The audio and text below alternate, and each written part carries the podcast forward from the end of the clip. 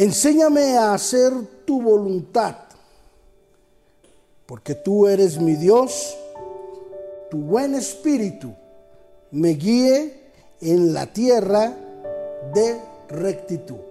Salmos capítulo número 143, versículo número 10. Hoy hablaremos sobre disfrutando de su voluntad.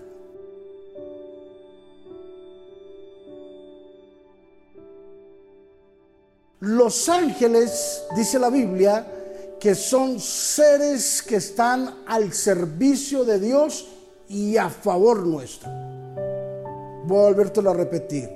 Los ángeles son seres que están al servicio de Dios y a favor nuestro.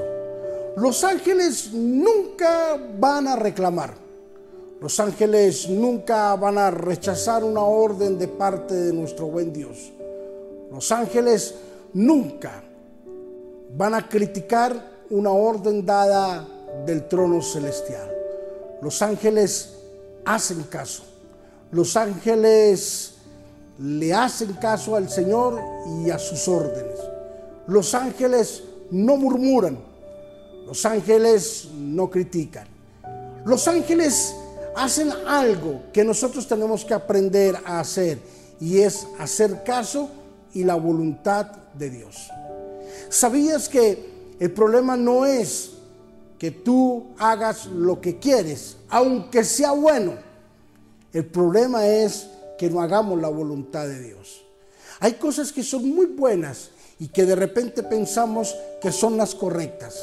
Pero la pregunta es, ¿es la voluntad de Dios hacer eso aunque sea lo correcto para nosotros? Hacer la voluntad de Dios, querido, va más allá que unas buenas intenciones. Hacer la voluntad de Dios va más allá que nuestros buenos deseos.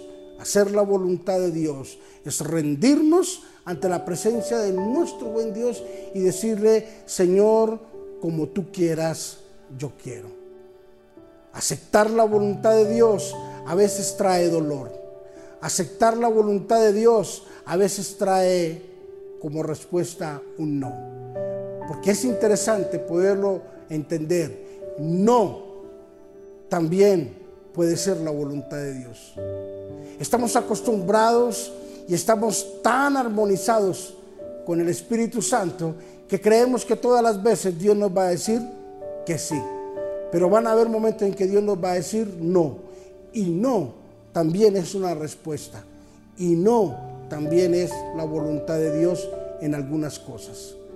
Los ángeles, como ejemplo hoy, a través de esta enseñanza, a través de, este, de esta corta reflexión, es de que entendamos de que debemos de disfrutar la voluntad de Dios, bien sea con un sí o bien sea con un no.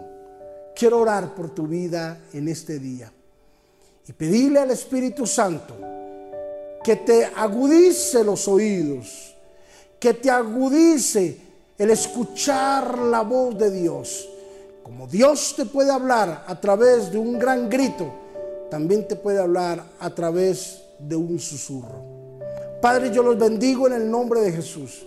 Bendigo a todos mis hermanos, a todos mis amigos, bendigo a todas las personas que hoy toman, Señor, esta palabra para ellos, Señor, y que deciden arrodillarse ante ti.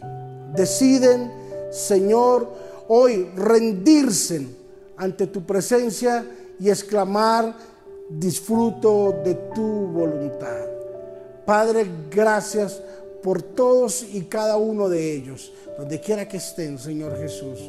Ayúdales, bendíceles exáltalos, levántalos, hazlos grandes, hazlos poderosos, Señor, hazlos personas sabias, entendidas, inteligentes, que podamos, que podamos aceptar, Señor, tu perfecta voluntad.